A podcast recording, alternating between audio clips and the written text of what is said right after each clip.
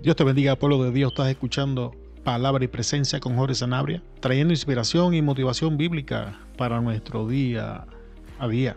En el día de hoy vamos a estar hablando bajo el tema Manejando las heridas del mal manejo de relaciones. El texto base para el día de hoy lo vamos a encontrar en Mateo 7, versículo 12. Así pues, hagan ustedes con los demás como quieran que los demás hagan con ustedes porque en eso se resumen la ley y los profetas. Antes de entrar en la enseñanza, vamos a orar. Dios y Padre Celestial, te adoramos y bendecimos tu nombre. Te damos gracias, Señor, por la vida, por tus misericordias.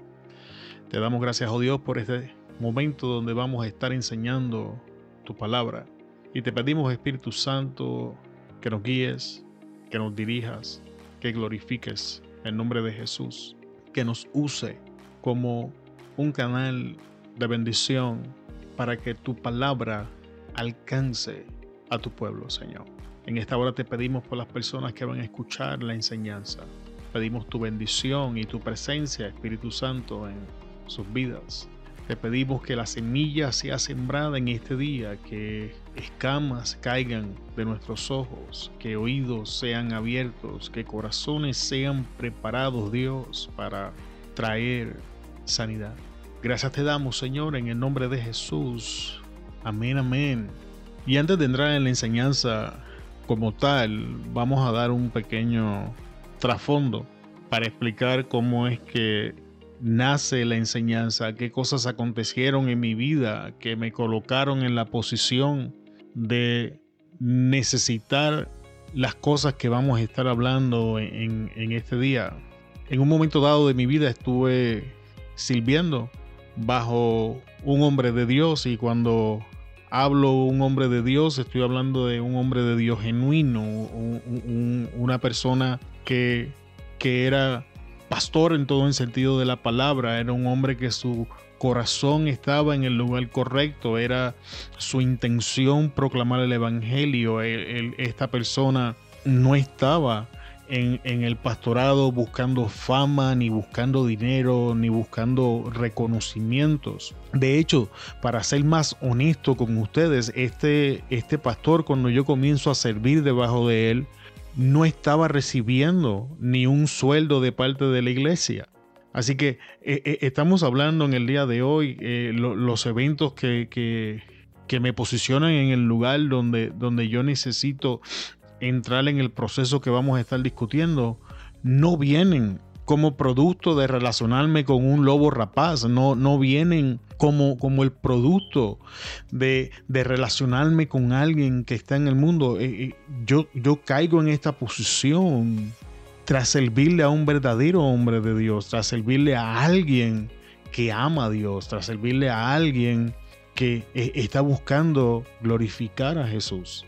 Así que es importante que entendamos ese trasfondo, porque aunque esto se aplica para buenas y malas relaciones, no podemos descartar, amados hermanos, que, que aún aquellos hombres y mujeres de Dios que Dios ha elegido, ha puesto su unción sobre ellos, que aún estas personas que trabajan para la gloria de nuestro Señor Jesucristo, también van a cometer errores eh, manejando relaciones o manejando los recursos y las personas que Dios pone a su disposición. Y, en este caso particular, eso fue lo que me aconteció, este, tratando de, de, servir bajo la, la, guianza y la dirección de este hombre en, en, en, algunos momentos, en algunas situaciones. Eh, fui mal manejado y, y eso me posicionó en un lugar donde fui herido en, múltiples ocasiones por, este, este hombre de Dios que, que yo amaba y que Dios había puesto enfrente de mí para que lo obedeciera y lo siguiera. Y con el pasar del tiempo, amado hermano, las, las heridas se fueron acumulando, los sinsabores eh, se fueron acumulando hasta que mi paladar se volvió amargo y mi corazón se llenó de resentimiento en contra de esta persona. Este, ya estaba cansado de, tener que minimizarme cuando hablaba con él. Ya estaba cansado de que cuando habláramos eh, siempre hablábamos desde la perspectiva de que sus métodos y su visión fueran superiores a lo que estábamos sugiriendo para que muchas veces al final de la historia terminara siendo lo que habíamos hablado y sugerido. Y y fue un proceso increíblemente difícil. Quiero abrir un paréntesis. Cuando, cuando entremos en la enseñanza, te, vas a dar cuenta de por qué estoy dando esta, esta introducción. Porque te estoy, te estoy explicando cómo me sentía, cómo, cómo, cómo, cómo, cómo fueron los eventos, cuáles fueron mis reacciones. Porque es increíblemente importante que lo entendamos. En ninguna forma, manera, razón estamos patrocinando eh, el espíritu ni la actitud de víctima, como vas a ver más adelante en la enseñanza, pero eh, es importante que seamos honestos y transparentes en cómo nos sentimos, o en este caso nos sentíamos cuando estamos, estábamos lidiando con la situación, porque si no podemos llegar a ese nivel de honestidad, no vamos a poder avanzar en el proceso que nos va a llevar a la sanidad que Dios tiene para nosotros. Así que lo, primero que tenemos que entender, amados hermanos, es que el, mal manejo en las relaciones es, es algo real. Sus heridas son profundas y si no se trabajan, pueden lidiar a daños permanentes en, en, la relación, en los ministerios, en nuestra vida. Y es por eso que hemos sentido de parte del Señor traer esta enseñanza en este día. ¿Qué es lo primero ¿Qué debemos hacer cuando enfrentamos este, el mal manejo en, la relación y nos damos cuenta de que estamos heridos o estamos actuando en resentimiento o en cualquier otra emoción que de momento ha comenzado a llamar nuestra atención. Mira, lo primero que debemos hacer es identificar y aceptar que hubo un mal manejo.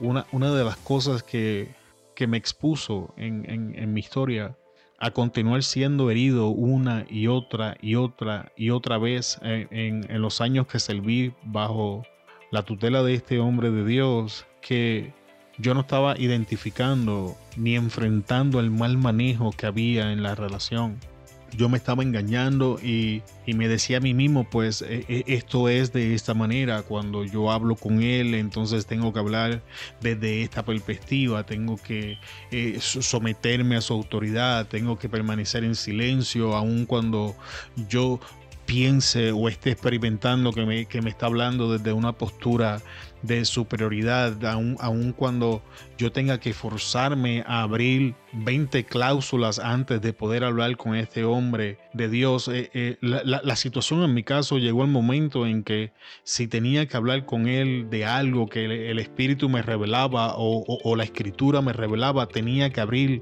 30 cláusulas y decirle, oye, sabes, este, no pretendo decirte cómo pastorear la iglesia o no pretendo decirte cómo hacer las cosas, porque la situación ya estaba tan intensa que cuando yo hablaba con él, entraba en una situación donde ya estaba preparado y esperando en la expectativa de, esa herida y entonces comenzaba a abrir todas estas cláusulas preparando el terreno para que el, hombre de Dios no se ofendiera y no, y no reaccionara en, en contra de lo que estaba diciendo porque ya yo estaba herido. Sin embargo, no aceptaba estas cosas, no aceptaba que él estaba manejando mal mi relación con él y mucho menos aceptaba que yo estaba herido, que estaba resentido. Y el primer paso, amado hermano, es aceptar que hay un problema, es aceptar que la relación se está manejando mal, es, es, es aceptar que esta relación me está haciendo daño. Eh, eh, es, es, aceptar que esta relación está teniendo un efecto adverso en mi vida y tenemos que ser brutalmente honestos y enfrentar esto porque la realidad, amado hermano, es que este tipo de daño solo va a acontecer en relaciones que nosotros consideramos importantes. ¿Por qué digo esto? Porque la realidad del asunto, amado hermano, es que cuando usted se está relacionando, con alguien que no tiene una posición importante en su vida y comienza a dar estas señales, tenemos la tendencia de remover a la persona o de establecer unos límites o removernos nosotros mismos de la relación y por ende la persona no tiene la oportunidad de mal manejarnos y mucho menos herirnos. Eh, es, es, en las relaciones donde nosotros nos sentimos confiados, es las relaciones que nosotros consideramos importantes, es las relaciones que nosotros sentimos algún tipo de admiración por, por, por, esa persona, las que nos pueden posicionar en este lugar de ser mal manejados y terminar heridos. El, el segundo paso, amado hermano, es no espiritualizar los daños. Oh, amado hermano, verás cómo hacía esto. Iba en oración, herido, destruido, pero espiritualizaba mi situación, no quería no quería hablar del problema, no quería aceptar que estaba herido. Oraba por bendición, oraba que Dios bendijera su ministerio, oraba que Dios bendijera al hombre de Dios, que Dios bendijera a su familia. Pero entonces, poco a poco, amado hermano, empecé a notar que invertía más y más tiempo en pensamientos adversos en cuanto a esta persona cuando estaba en oración que orando por la persona. Pero aún así me resistía a ver los daños, aún así me resistía a aceptar que estaba herido y entonces volvía a espiritualizar la situación y, y me forzaba a orar por bendecirlo y me, me, me, forzaba, amado hermano, a, a, orar porque Dios hiciera grandes cosas en su vida y de esta manera. Sin embargo, amado hermano, todo eso fue inútil. Según los días fueron pasando, según los meses fueron pasando y mis heridas se fueron acumulando y mis resentimientos fueron creciendo, lo que pasó es que al final ya no podía ni ver a esta persona ya no me daba alegría ver al hombre de Dios, ya no me daba alegría tener una conversación con él.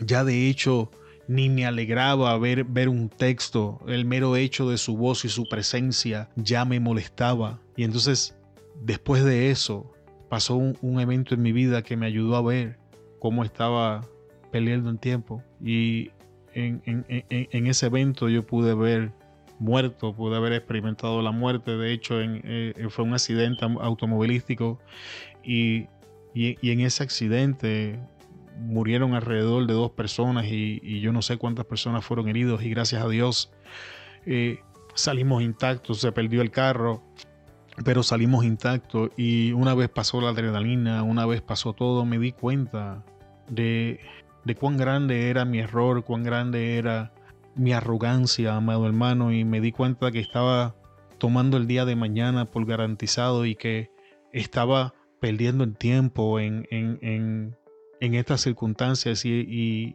y el Espíritu Santo me confrontó con mi realidad y en ese día, por su misericordia, admití ante su presencia, estoy herido, estoy resentido con tal persona, me siento de esta manera y es importante, amado hermano, aceptar cómo nos sentimos. Es importante hablar de, de, estas emociones. Voy a abrir otro paréntesis, amado hermano. Aceptar y justificar no son la misma cosa. No le estoy diciendo que justifique sus emociones, no le estoy diciendo que que trate de justificar su resentimiento, su ira, su enojo o, lo que sea que usted ya en este punto está experimentando por esta persona. No, no le estoy diciendo que intente justificar esa versión, pero es importante que aceptemos y que seamos lo honestos suficientes para decir me siento de esa manera.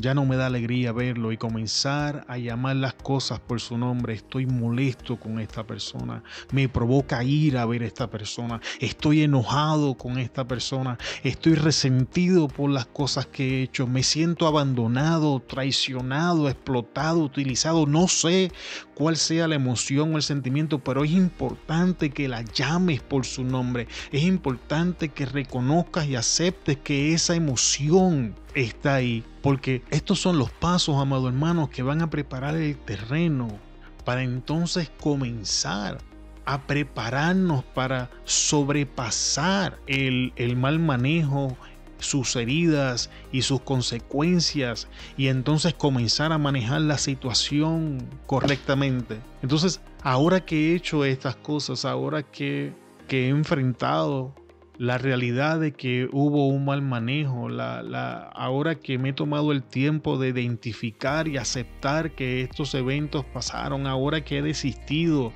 de espiritualizar los daños y espiritualizar mi situación y que he decidido aceptar y entrar en paz con la realidad de que estoy herido, de que estoy en esta situación y que he decidido llamar estas cosas por su nombre, ¿qué hago? El primer paso, amado, ah, el primer paso, amado hermano, es orar. Orar, amado hermano, debería ser nuestra primera reacción y no nuestro último recurso. Sin embargo, por experiencia propia sé que esto no es así. Por experiencia sé que la oración es nuestro último recurso, que en la gran mayoría de nosotros nuestra primera reacción es intentar manejar el problema o la situación haciendo usos de técnicas de consejería, de motivación, eh, mil maneras para perdonar, 500 formas de tener una mejor vida y ese tipo de situación. Y te puedo decir, amado hermano, no funciona. Yo lo intenté y no funciona. Nada me resultaba, nada me quitaba el sinsabor, nada me quitaba esa, esa, esa, esa amargura, amado hermano. Eh, nada funcionaba. Y, y entonces el Señor comenzó a enseñarme y hablarme de estas cosas y comencé a darme cuenta de cómo algunos de los hombres de Dios manejaban esto. Si usted va al libro de los salmos y comienza a leer, se va a dar cuenta que muchos de estos salmos, los salmistas, fuese David o las personas que escribieron los salmos, amado hermano, expresaban sus emociones tal como eran delante del Señor. Si sentían ira, expresaban su ira delante de Dios. Si estaban enojados, si estaban desilusionados, si se sentían abandonados, no, no importaba cuál fuese. E, estas personas eran transparentes delante de la presencia de Dios y oraban y hablaban de eso. Pero no tan solamente en los salmos, amado hermano. Cuando usted va al libro de Jeremías, se encuentra en uno de los capítulos que Jeremías se atreve a decirle a Dios, me engañaste. ¿Y por qué Jeremías le dice a Dios que lo engañó? Porque cada vez que Jeremías profetizaba en su nombre, lo que le venía era persecución, lo que le venía era adversidad. La gente se preparaba para hacerle daño, para hacerle mal, para perseguirlo. Y Jeremías se sentía frustrado y abandonado y herido. ¿Y cuál era la raíz del problema? La raíz del problema desde la perspectiva de Jeremías era la profecía, era el mensaje que Dios le había dado, era la palabra que él estaba cargando. Así que Jeremías se atreve y le dice a Dios, me engañaste. ¿Tienes idea del, nivel de honestidad que se necesita para decirle a Dios algo así? Sin embargo, cuando usted continúa leyendo, esto, esto genera un cambio en la vida de Jeremías ya, que decidimos ser honestos y, hablar de nuestras emociones ante la presencia de Dios, imitando el ejemplo de los salmistas y de Jeremías que te acabo de mencionar, entonces lo que sigue es ser sincero en lo que queremos, amado hermano. Ser, sincero en, lo que queremos. Si queremos que Dios haga juicio, entonces decirle, quiero que hagas juicio o quiero que hagas justicia. Hazme justicia, haz juicio. Y esto es importante, amado hermano. Esto es increíblemente importante porque, número uno, le abre paso a que ventilemos nuestro corazón con Dios. Dios es la única persona que está totalmente preparada para recibir todas estas cosas que tenemos en nuestro corazón sin ser afectados por ellas. Esto, este proceso es importante porque vaciamos, nos vaciamos de todas estas emociones y estas expectaciones que están presas en nuestro corazón, oprimiéndonos, esclavizándonos y haciéndonos daños. Esta parte es importante porque abre las puertas para iniciar el proceso que nos va a llevar a la sanidad. Más importante aún es este proceso, esta parte que abre las puertas a la corrección. No sé si usted recuerda o ha leído la historia donde pasa un evento con Jesús y los discípulos le dicen, Maestro, ¿quiere que oremos para que descienda fuego como lo hizo Elías y los destruya? Y Jesús no los rechaza, Jesús no los echa fuera, Jesús no los abandona. ¿Qué hace Jesús? Jesús trae corrección.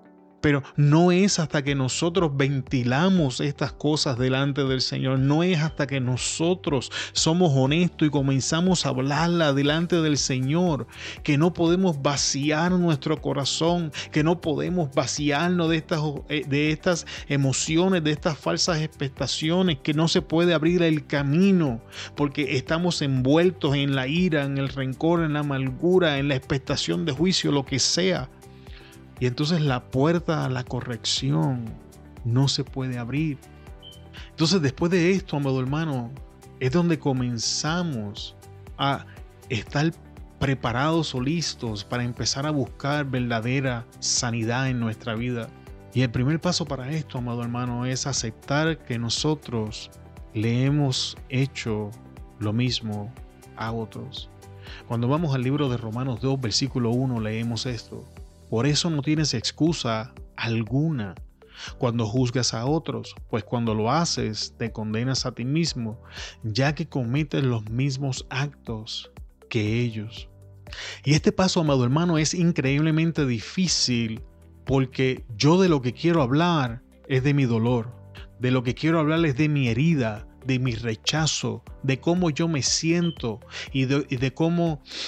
Y, no quiero hablar de cómo yo he hecho sentir a otros. Yo, yo no quiero hablar de que yo, yo le he hecho estas cosas a otra persona. No, yo quiero permanecer hablando de lo que estas personas me han hecho a mí. Yo quiero permanecer hablando de cómo estas personas me han herido, de cómo estas personas me han ofendido, de cómo ellos son responsables de este dolor, de este rencor, de esta amargura que yo siento en mi corazón.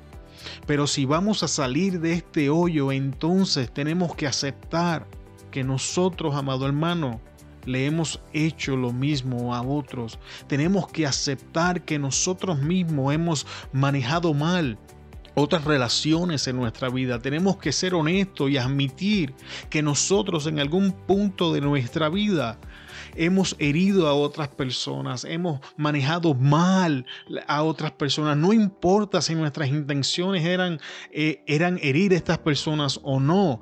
Lo que importa es que las herimos, es que las ofendimos, es que también las mal manejamos. ¿Por qué? Porque entonces voy a salir de este espíritu de víctima. Entonces voy a poder quebrantar esta actitud de víctima que me tiene esclavizado. Entonces voy a empezar a mirar, voy a poder posicionarme en el lugar donde puedo mirar la situación de otro, desde otra perspectiva, desde otro punto de vista, donde yo no soy simplemente el ofendido, sino que yo también soy el ofensor. Una vez he podido aceptar, amado hermano, que yo le he hecho estas cosas a otros, de que yo he ofendido a otras personas, de que yo he mal, manejado otras relaciones, de que eh, en la forma en que yo me he comportado también ha provocado esto en la vida de otras personas. Ahora tengo que tomar la decisión de someterme a la voluntad de Dios y confiar en el carácter de Dios. En Lucas 18, amado hermano, encontramos la historia donde Jesús hace la parábola de la viuda y el juez malvado y al final de la historia el juez malvado dice, ¿sabes qué? Yo ni temo a Dios ni a los hombres, pero para que esta, esta viuda no me come la paciencia, le voy a hacer justicia. En Deuteronomios 32, 35 encontramos que la escritura dice, mía es la venganza y la retribución a su tiempo el pie de ellos resbalará porque el día de su, calamidad, de su calamidad está cerca. Ya se apresura lo que está preparado. Todavía cuando vamos en Romanos 2.19 leemos, amado, nunca tomen venganza ustedes mismos, sino den lugar a la ira de Dios, porque escrito está, mía es la venganza, yo pagaré, dice el Señor. Y si continuamos leyendo en la escritura, vamos a encontrar múltiples versos que hablan de Dios haciendo justicia, de Dios eh, haciendo venganza. Y ahora voy a abrir un paréntesis y voy a hablarte un poco de nuevo de mi situación y cómo el, Espíritu Santo me confronta con algunas realidades que yo pasaba por alto. Lo, lo primero es que el Espíritu Santo en ninguna forma, manera o razón justifica lo que este hombre de Dios me había hecho sin embargo, amado hermano, si era importante mencionar y tener en claro que no importara cómo yo me sintiese, este hombre de Dios cometió los errores que cometió trabajando en la obra del Señor. E, este hombre, del, este hombre de Dios estaba mucho más invertido que yo en la obra de nuestro Señor Jesucristo. Y aunque esto no justificaba el mal manejo, cambiaba mi perspectiva del asunto.